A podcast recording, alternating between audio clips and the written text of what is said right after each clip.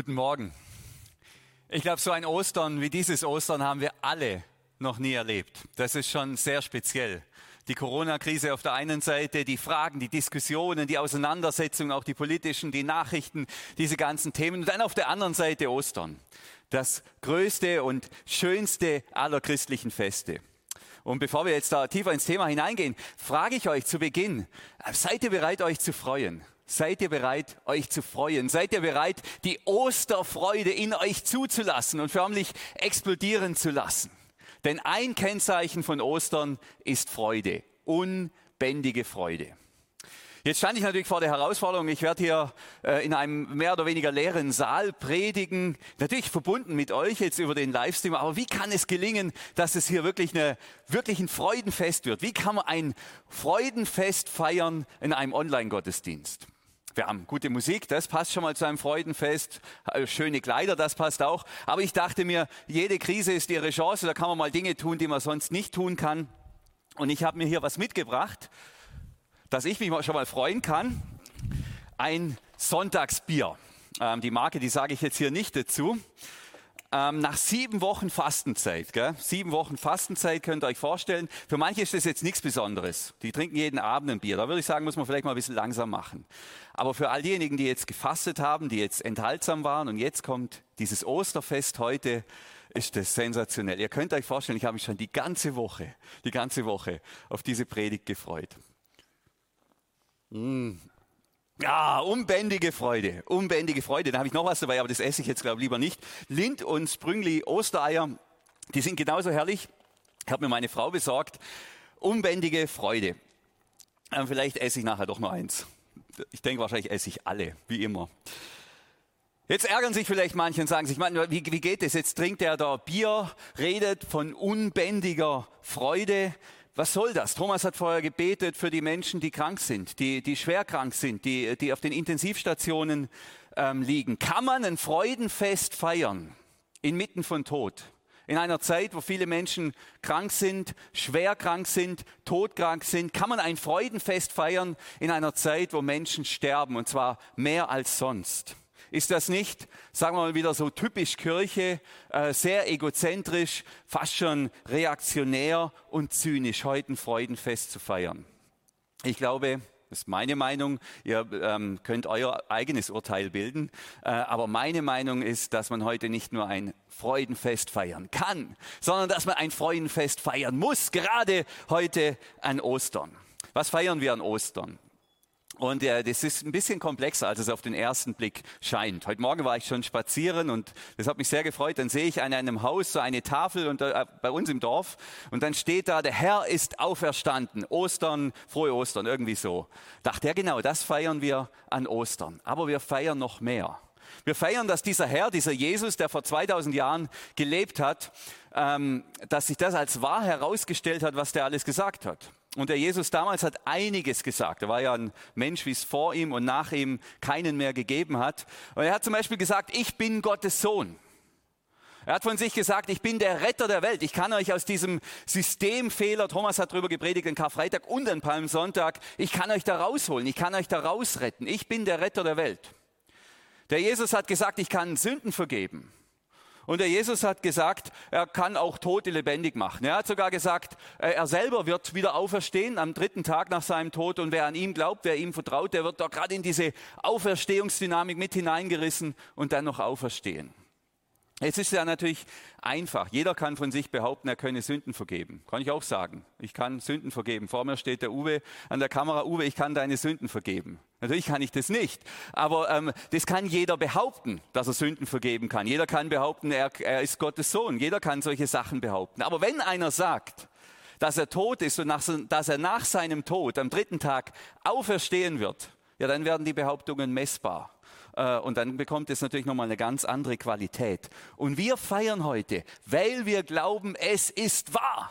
Es ist wahr, Jesus ist von den Toten auferstanden. Und, und jetzt kommt, jetzt müsst ihr aufpassen, wenn Jesus von den Toten auferstanden ist, wenn sich diese schwierigste und unwahrscheinlichste aller seiner Behauptungen als wahr erwiesen hat, dann, so glauben wir Christen, und davon bin ich überzeugt, dann ist auch der Rest seiner Behauptungen wahr dann ist nicht nur wahr, dass er wieder auferstanden ist, sondern dann ist auch wahr, dass er der Sohn Gottes ist, dass er Sünden vergeben kann, dass er der Retter ist, der uns rausholt aus, diesem, aus dieser ganzen Zerrissenheit. Und dann ist auch wahr, dass wir, wenn wir ihm vertrauen, auch den Tod überwinden werden und ewig leben werden. Das heißt, wir feiern an Ostern heute das Gesamtpaket und nicht nur diesen einen Aspekt der christlichen Frömmigkeit, dass Jesus auferstanden ist. Wir feiern das Gesamtpaket.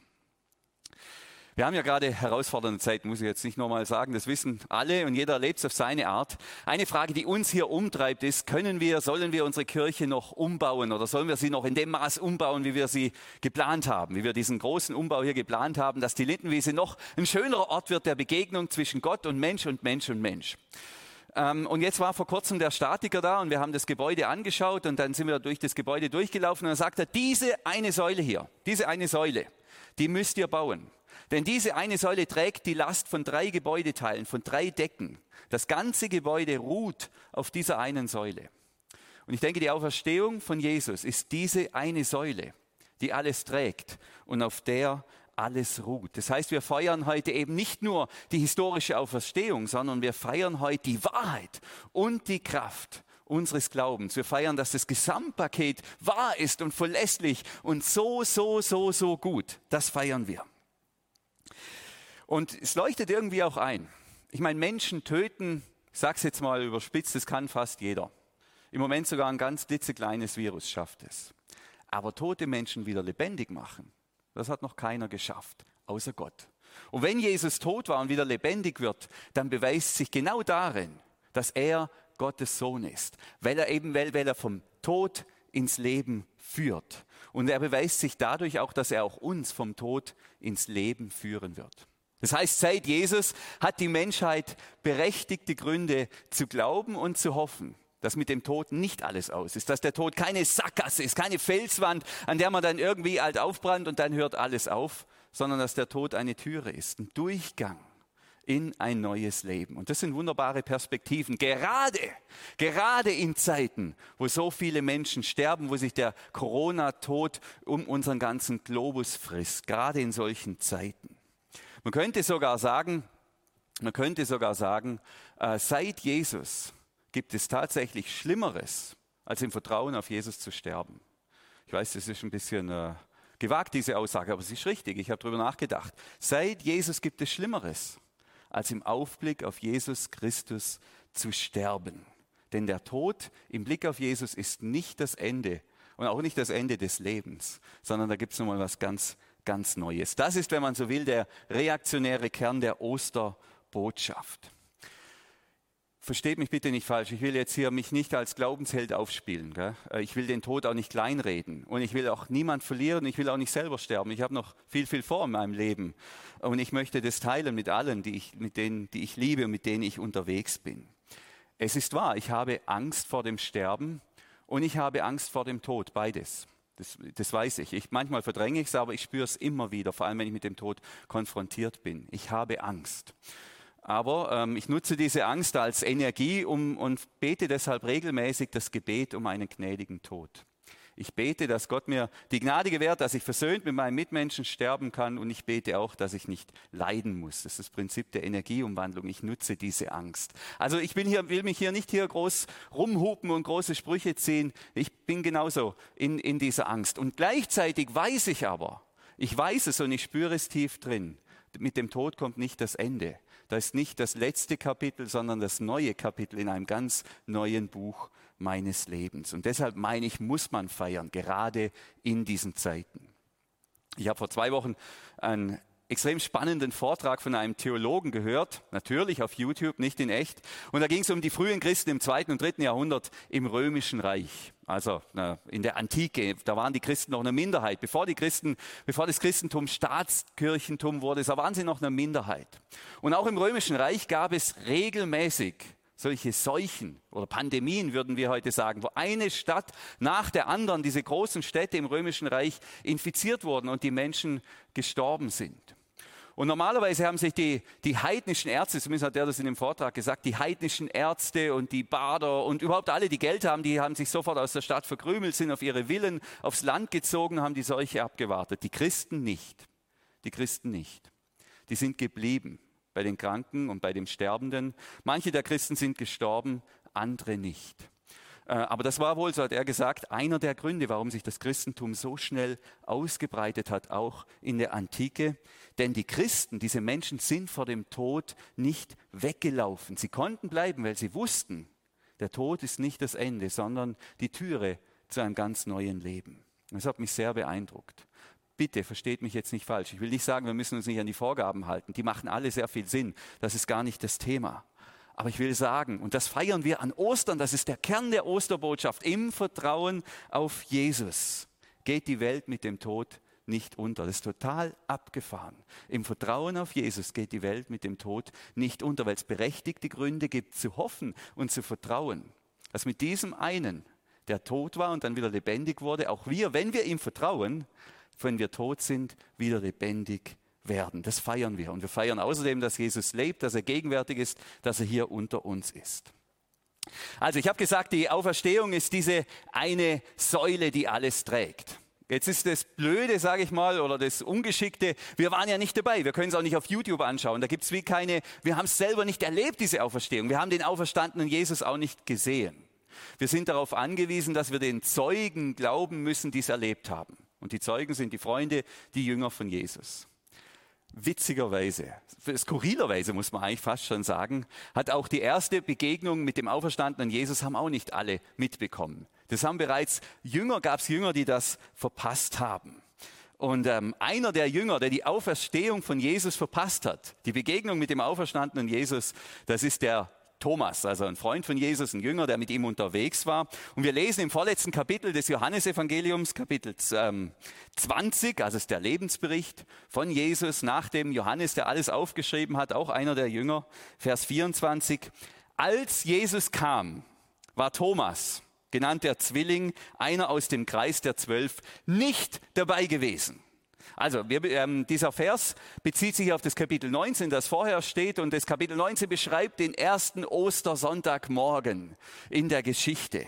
Da sitzen die Jünger und die Jesusfreunde verängstigt zusammen. Die Türen haben sie verschlossen, lockt, alles abgesperrt, weil sie Angst haben, dass sie selbst sonst auch noch ans Kreuz müssen, dass sie auch noch verfolgt werden als Nachfolger von diesem Jesus. Sie sitzen enttäuscht und frustriert zusammen. Wie soll's weitergehen? Sperren sich ein.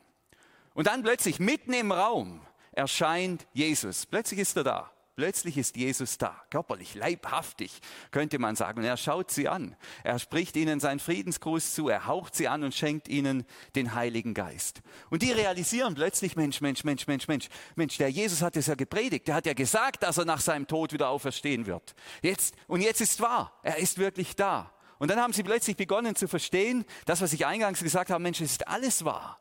Jesus ist der Sohn Gottes. Jesus ist der Messias. Jesus ist der Retter der Welt. Jesus ist der, der den Tod überwindet und der überwindet auch unseren Tod, wenn wir ihm vertrauen. Und wie ein Kronleuchter ist Sinn aufgegangen und es hat sich eine unbändige Freude verbreitet. Eine unglaubliche Freude. Ich stelle mir vor, das, das ist mindestens so eine Freude, wie die Freude sein wird, wenn die, unsere Kinder in den Dörfern und Städten endlich wieder raus dürfen. Ich stelle mir vor, das wird ein Geschrei werden. Endlich können sie wieder auf den Spielplatz, endlich können sie sich wieder mit ihren Freunden treffen. So eine Freude und mal zehn. Eine unbändige Freude. So eine Freude, wie ich jetzt mir auch gerade mal kurz genehmigen muss. Oh, herrlich. Also die Marke, die sage ich übrigens nur im Privatgespräch. Also Jesus lebt und sie freuen sich unbändig. Aber einer fehlt. Einer hat's verpasst. Das muss man sich mal vorstellen. Da verpasst einer mal schnell das wichtigste Ereignis der Menschheitsgeschichte. Gell? Wo war der Thomas? Hallo, war der auf dem Klo? War er im Zug? War er im Stau? Wollte unbedingt noch irgendeine so Netflix-Serie fertig schauen? Die, schaue ich jetzt nur an, die Folge, dann wird's aufgelöst, dann kommen die endlich zusammen. Wo war der? Keine Ahnung, aber er war nicht da. Und jetzt kommt er da zu seinen Gefährten, mit denen er unterwegs war über Jahre, kommt er da in, dieses, in, in, in diese Gemeinschaft zurück und die, da herrscht eine totale Euphorie. Die freuen sich alle, die gehen ab wie Schmitz Katz und er denkt sich nur, okay, okay, was haben die da? Und dann Vers 25, die anderen Jünger erzählten ihm, wir haben den Herrn gesehen. Mensch, Thomas, es ist wahr. Jesus lebt. Jesus ist auferstanden. Er ist nicht mehr tot. Den kann man gar nicht mehr töten. Den kann niemand mehr töten. Kein Virus, keine Pistole, kein Römer, niemand. Der ist untötbar. Der lebt jetzt für immer. Und der Thomas, der denkt sich, nein, das ist mir alles viel zu abgedreht, was ihr da von euch gebt. Ihr bildet euch das ein, ihr seid in einem Wahn. Ihr seid, ihr, ihr habt zu viel Ghostbusters geschaut oder irgendwas. Ihr seid irgendwie, irgendwie, irgendwie, irgendwas passiert da mit euch. Aber da kann ich nicht mit. Und dann sagt er im zweiten Teil von Vers 25, Thomas sagte zu ihnen, niemals werde ich das glauben. Ich glaube euch kein Wort. Ich glaube euch kein Wort. Da müsste ich erst die Spuren von Nägeln an seinen Händen sehen und sie mit meinem Finger fühlen. Also ich müsste mal erstmal diese Hand fühlen von Jesus. Ich müsste da gerade mal, mal ähm, mit meinem Finger in dieses Loch von dem Nagel, dann vielleicht, und, und die Seitenwunde, da würde ich gerade meine Hand reinlegen wollen. Dann würde ich es glauben, aber so nicht. Nur weil ihr das sagt, ich glaube euch das nicht. Und es ist schon steil. Ich meine, Thomas kennt die Männer und Frauen. Er ist mit denen durch dick und dünn gegangen, aber er sagt, euch glaube ich nicht. Ich glaube euch erst, wenn ich es sehe und wenn ich es selber spüre und fühle. Ich will eben nicht einer Illusion, einer Massenhysterie, einem Geist, einer Einbildung irgend so etwas auferlegen. Das, das geht nicht. Will ich nicht, kann ich nicht, bin ich mir schuldig. Ich bin ein Empiriker, ich bin einer, der fühlen muss, einer, der, der dann Kontakt braucht zur Wirklichkeit. Und ich kann mir vorstellen, dass es manchen genauso geht. Vielleicht sogar jetzt, heute Morgen im Livestream oder zumindest, äh, wenn Sie hier waren bei uns im Gottesdienst und das miterlebt haben oder vielleicht auch in anderen Gottesdienst. Und ihr sagt, die Leute von der Livi, die Lindenwiese-Leute, das sind eigentlich schon seriöse Leute. Die, die kenne ich, die sind verlässlich, die, die leben gut, das sind, sind eigentlich gute Leute, die sind schon glaubwürdig. Aber wenn ich da im Gottesdienst bin und die erzählen da immer von diesem Jesus, irgendwie, entweder, ich weiß nicht, was mit denen ist, da kann ich jetzt nicht mit. Ich, ich kann es ihnen einfach nicht glauben, dass das wahr sein soll. Obwohl sie eigentlich tolle Leute sind, aber an der Stelle, da kann ich nicht mit. Vielleicht geht es manchen sogar jetzt, heute Morgen so. Vielleicht schaut der eine oder andere nur wegen seiner Frau oder wegen den Kindern oder wegen der Oma. Und ähm, vielleicht geht es dir gerade so, dass du sagst, ja, das sind alles nette Leute, die meisten zumindest, die ich kenne von diesen Christen. Aber das mit dem Jesus, dass der da leben soll, na, da kann ich nicht mit. Das ist genau die Situation vom Thomas. Ich glaube es erst, wenn ich es sehe, wenn ich es fühle, wenn ich es schmecke, wenn es genauso materialisiert wie jetzt hier ah, mein Sonntagsbier. Ich kann es verstehen irgendwie, ich kann den Thomas auch verstehen, weil wir sind sogar alle in dieser Situation. Wir alle sind nur auf das angewiesen, was die Zeugen sagen, was diejenigen sagen, die Jesus gesehen haben. Und die Bibel ist voll von diesen Zeugen. Aber deswegen haben wir Jesus selber noch nicht gesehen. Und dann gibt es eben diese Zweifel, diese Zweifel. Auch an Ostern gibt es diese Zweifel. Kann das sein? Kann das wirklich wahr sein? Dann Vers 26. Eine Woche später waren die Jünger wieder im Haus versammelt und Thomas war bei ihnen. Gell? Interessant. Was passiert jetzt hier? Eine Woche lang passiert erstmal gar nichts. Niette, gar nichts passiert. Gar nichts passiert. Interessanterweise, zumindest sieht es so aus, halten diese Frauen und Männer die Spannung aus miteinander. Dass es da einen gibt, der das alles nicht glaubt, der das alles für einen Quatsch hält und sagt, niemals glaube ich euch.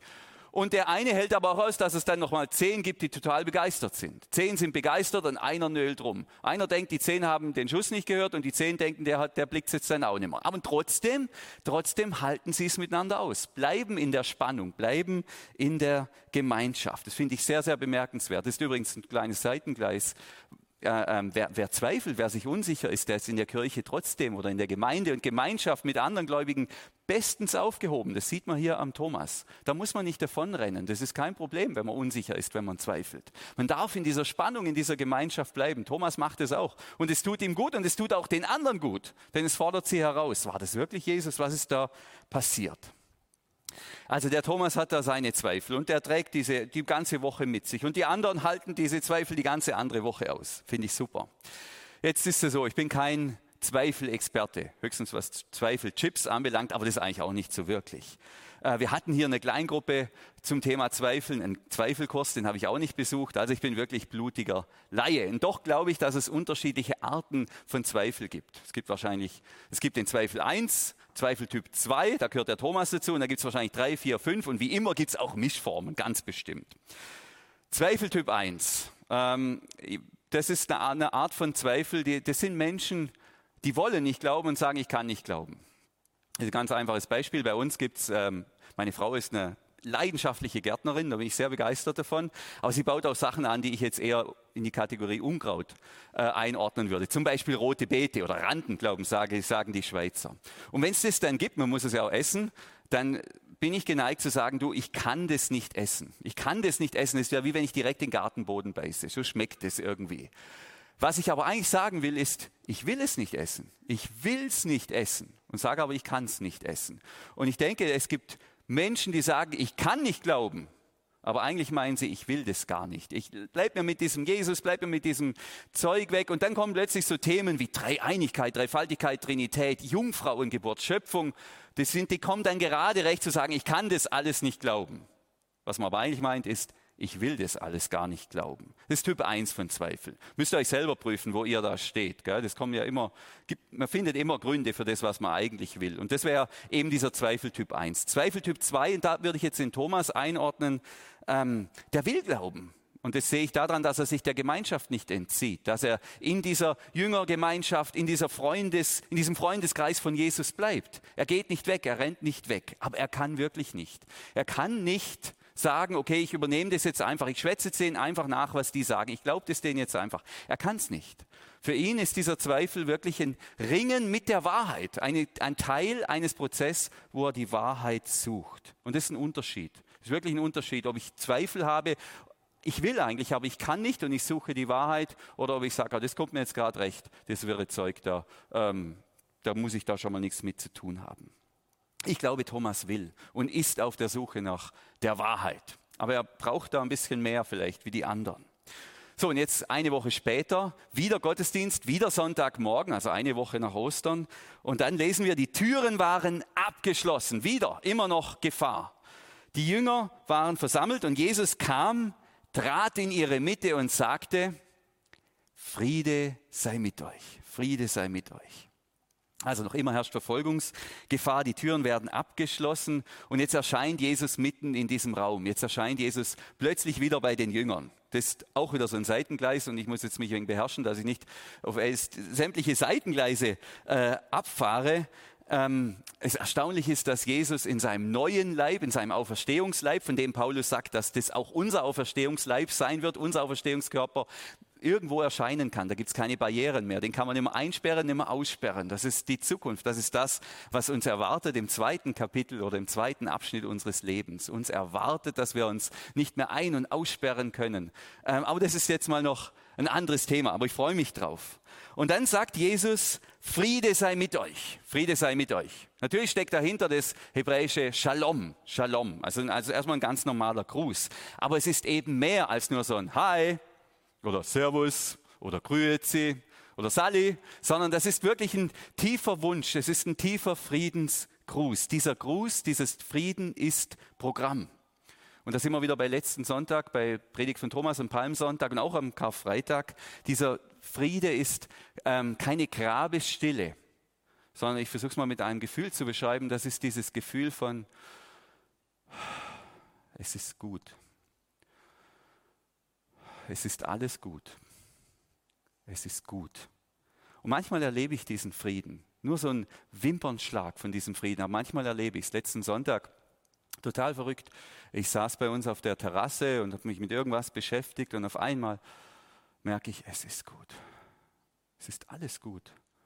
Tiefer Friede hat mich für einen Moment erfüllt und dann wusste ich, das war wie wenn Jesus jetzt da wäre, wie wenn der Auferstandene mir jetzt direkt dort bei mir auf der Terrasse begegnet ist. Manchmal spüre ich diesen Frieden auch, wenn wir hier Gottesdienst feiern, manchmal in einer persönlichen Gebetszeit und manchmal kommt es einfach so, dieser tiefe Friede, dieses tiefe Wissen, es ist gut. Und immer wenn uns Jesus begegnet, das ist übrigens ein Merkmal, woran man erkennen kann, ob jetzt Jesus da ist, immer dann, wenn er uns begegnet, spüren wir diesen Frieden diesen tiefen Frieden. Es ist gut. Ich muss nichts, ich brauche nichts. Es darf einfach sein. Es ist gut. Das ist dieser Friede. Und mit diesem Frieden grüßt Jesus seine Freunde, seine Jünger. Und dann wandte er sich an Thomas, Vers 27, leg deinen Finger hierher und zieh dir meine Hände an. Da sind meine Hände, Finger rein. Gell? Und dann streck deine Hände aus. Thomas hat gesagt, ich würde gerne eine Hand reinlegen. Thomas, äh, Jesus sagt, nimm beide Hände, stopf da beide Hände hier in meine Seite, lege sie rein. Hör auf zu zweifeln und glaube. Hör auf zu zweifeln und glaube. Also Jesus wendet sich jetzt direkt an Thomas. Und ich weiß gar nicht genau, was für Thomas jetzt die größere Sache ist. Dass Jesus wirklich auferstanden ist oder dass Jesus genau weiß, was er braucht. Was sein Bedürfnis ist, was er jetzt in diesem Moment braucht, wonach er sich sehnt. Seine Not war, ich kann nicht glauben, ich würde so gerne, aber ich kann nicht. Und Jesus kommt direkt in seine Not hinein, in das, was ihm fehlt, das, was er braucht, was sein Bedürfnis ist. Und dann hör einfach auf, lass es, jetzt bin ich ja da, jetzt kannst du vertrauen. Jetzt kannst du vertrauen. Und ich will euch sagen, wir feiern diesen Gottesdienst heute Morgen nicht aus Folklore. Wir feiern den Gottesdienst nicht, damit wir da diese alte Geschichte von der Auferstehung immer wieder aufwärmen. Natürlich auch, wir wollen das uns verinnerlichen, aber es geht heute um viel, viel mehr. Wir feiern diesen Gottesdienst, weil wir glauben, dass Jesus heute genauso lebendig ist wie damals. Und weil wir glauben, dass Jesus auch heute noch, nicht mehr so wie bei Thomas, aber trotzdem heute noch präsent und real in unsere Mitte treten kann. Und ich stelle mir vor, wir sind, ich weiß nicht wie viel, ich sehe die Zahlen gerade nicht, wie viele Menschen wir jetzt gerade verbunden sind hier in diesem Gottesdienst. Die allermeisten sitzen irgendwo in einem Zimmer, in einem Haus, vielleicht sogar in einem abgeschlossenen Haus, im Wohnzimmer, auf dem Balkon, wo auch immer. Und ich stelle mir vor, dass Jesus gerade da, wo du jetzt bist, plötzlich da ist, plötzlich erscheint, plötzlich in die Mitte tritt, in dieser Gemeinschaft, in der du dich befindest. Oder wenn du alleinig bist, dann einfach bei dir im Wohnzimmer, dass er einfach da ist. Und du merkst es daran, dass er da ist, dass dieser Friede kommt. Es ist gut. Es ist gut. Es ist wirklich gut.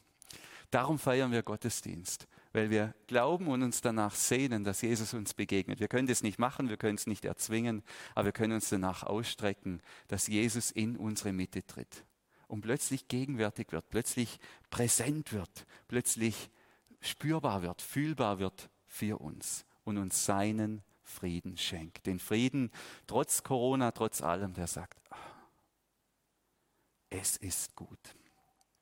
Thomas antwortet, Vers 28, ähm, ist übrigens nicht klar, ob er jetzt Jesus berührt hat oder nicht. Ich glaube, er hat sich nicht getraut. Das war eindeutig. Er sagt, mein Herr und mein Gott. Jetzt kann er sagen, du bist mein Herr und du bist mein Gott, weil du kommst aus dem Tod ins Leben. Jetzt kann er vertrauen. Jetzt kann er glauben. Und dann legt er dieses großartige Bekenntnis ab. Jesus, du bist mein Gott. Und dann sagt Jesus zu ihm, Vers 29, du glaubst, weil du mich gesehen hast. Freuen dürfen sich alle, die mich nicht sehen und trotzdem glauben. So, das sind jetzt wir. Das sind alle, die nach Thomas gelebt haben und leben, so wie wir, die Jesus nicht mehr so sehen können wie Thomas und die Jünger. Es gibt ja dann, wir feiern das ja dann auch noch, die, Auferst die, die Himmelfahrt von Jesus, Auffahrt, wo er, wo er verschwindet zumindest ähm, in seiner körperlichen Präsenz, äh, geht er ja in eine andere Welt. Es bleibt ein Geheimnis. Ich kann das auch nicht alles fassen und auch nicht alles erklären. Äh, also Jesus die körperliche Präsenz von Jesus, die verschwindet. Es heißt aber nicht, dass wir Jesus heute nicht mehr begegnen können, wie ich es gerade geschildert habe. Der lebendige Jesus ist immer noch da, immer noch gegenwärtig. Das gehört zu den Spannungen und aber auch zu den Abenteuern und Geheimnissen unseres Glaubens. Denn später zeigt sich Jesus dem Paulus zum Beispiel, dem Apostel Paulus in Form eines Lichtes. Er zeigt sich ähm, dem Johannes in Form von Visionen, die er hat. Und viele Menschen träumen von Jesus und begegnen Jesus, nehmen ihn wahr mit ihrem unsichtbaren Auge oder spüren plötzlich diesen tiefen Frieden und wissen, jetzt ist er da. Jetzt ist er da. Jetzt bin ich mit Jesus verbunden. Freuen darf sich, wer Jesus nicht sieht, so wie Thomas, aber ihm vertraut und diesem Geist sagt, jawohl, Jesus, ich glaube an dich, ich vertraue auf dir.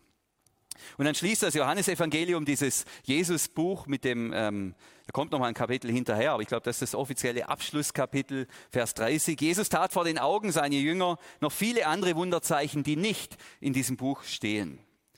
Es gibt also viele Beweise noch, weitere Beweise für Jesus, die sind nur nicht aufgeschrieben. Und dann Vers 31, was aber in diesem Buch steht, wurde aufgeschrieben, damit ihr fest bleibt. Fest bleibt in den Glauben, dass Jesus der versprochene Retter ist, der Sohn Gottes. Wenn ihr das tut, habt ihr durch ihn das Leben. Und das ist der Sinn dieses ganzen Buches. Das ist der Sinn dieser ganzen Geschichte, dass wir festbleiben im Vertrauen und im Glauben, dass Jesus der Retter ist, der Sohn Gottes, dass er derjenige ist, der den Tod überwunden hat und dass er derjenige ist, der uns den Weg zeigt, den Weg weist, wie auch wir durch den Tod ins Leben gelangen können. Wenn ihr das tut, habt ihr durch ihn das Leben. Und das ist das ewige Leben, das heute schon beginnt. Das Leben, das, wenn man sich Jesus zuwendet und umkehrt und sagt, jawohl, Jesus, ich lebe mit dir. Dieses neue Leben, das eine neue Qualität hat und dieses Leben, das durch den Tod hindurch dann weiter lebbar ist. Und deshalb feiern wir heute. Wir feiern, weil die Eingangsfrage, darf man feiern, obwohl sich dieser Coronavirus durch die Menschen frisst und einer nach dem anderen auch ähm, befallen wird und einige auch sterben. Ja, wir feiern. Wir feiern und wir freuen uns. Wir feiern, weil es einen Ausweg gibt und der Tod nicht das letzte Wort hat. Wir feiern, weil Jesus lebt und für uns die Türe ist in ein neues Leben. Und wir feiern, und da knüpfe ich nochmal am Palmsonntag an, weil Jesus unter uns gegenwärtig ist. Als unser Freund, als unser Hirte, als unser König und auch als unser Richter im besten Sinne. Ich wünsche euch wirklich frohe Ostern und ich wünsche uns allen, dass wir es zulassen können, diese unbändige Osterfreude. Gott segne euch. Ich gratuliere dir. Du hast bis zum Ende geschaut. Die gute Nachricht, das Video ist noch gar nicht zu Ende. Ich habe noch eine kleine, kleine Message für dich hinterhergeschoben. Wir würden uns sehr freuen, wenn du uns ein Like gibst für dieses Video. Oder, wenn es sein muss, auch ein Dislike. Auch das verkraften wir. Wir freuen uns über Kommentare. Wenn du einfach ähm, dich regst, wenn du ähm, uns mitteilst, was dich bewegt hat, ob es dir geholfen hat, ob es dich inspiriert hat, in deinem Glauben weiterzukommen auf deinem Weg als Christ. Wir haben ganz verschiedene ähm, Kanäle, die man abonnieren kann. Wir freuen uns, wenn du da dran bleibst, auch wenn du dich da regst. Wir möchten, dass die gute Nachricht weit, weit verstreut wird und dass die unters Volk kommt, dass wir miteinander unterwegs bleiben können, analog in der Kirche und auch digital übers Internet. Sei dabei, folg uns äh, auf unseren Kanälen. Wir freuen uns und möchten gemeinsam mit dir und unserem Herrn Jesus Christus unterwegs sein.